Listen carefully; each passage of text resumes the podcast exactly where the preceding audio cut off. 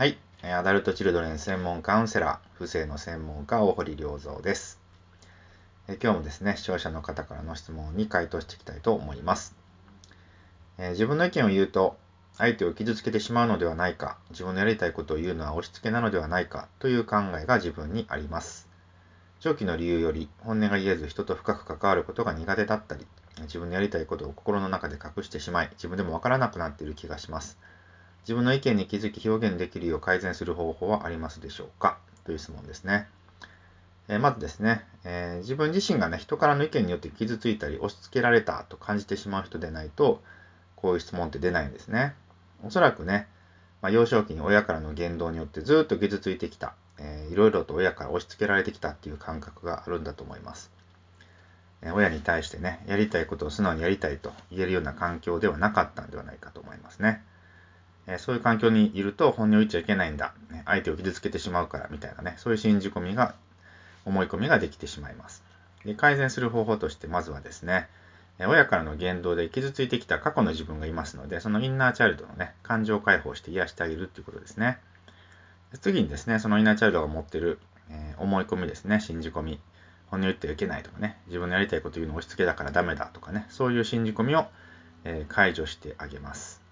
そもそもね、普通の人っていうのは自分のように傷つかないから大丈夫なんだよ。自分とは受け取る感覚がまるで違うんだよというね、事実を教えてあげるといいですね。えそしてですね、まあ、さらに有効なのは、まあ、親代わりができるね、不正なるカウンセラーさんと、まあ、コミュニケーションとってですね、あ、自分の意見言っても大丈夫なんだっていう体験をね、えー、やるってこと、体験をするってことです。えー、不正的なね、存在のカウンセラーさんに、えー、自分の意見言っていいんだよってね、許可をしてもらうってことですごくですね、あ、いいんだっていう感覚になります。これはね、あのカウンセリングの中でよくやってるんですけどね、私事さん代わりになって、自分の意見言いなさいと、言っていいんだよって言って、言って、やりたいことをやってもいいよってね、許可してもらって、実際にやるようなね、シーン、イメージを作ると、すごくですね、インナーチャイルドが安心して、あ、そういうこと大丈夫なんだってなりますので、えー、過去のね、自分が安心して意見を言えるっていうね、言えたというね、体験をすると、今の自分も言えるようになっていって根本的に良くなります。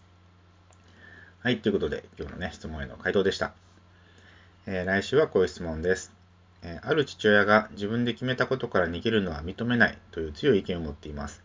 娘は合わないから学校を辞めたいと思っているのですが、親は認めてくれません。この場合、私としては自分で決めたとしても、その時々の判断は変わるものであり、判断を変わる変えることが必要と考えています。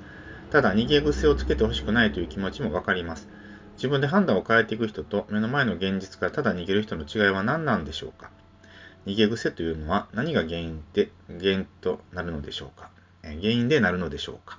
まあ、そういう質問が来てますので、えー、来週はこの質問に対する回答をしたいと思います。はい、ということで、今日も最後まで聞いていただきましてありがとうございました。また来週お会いしましょう。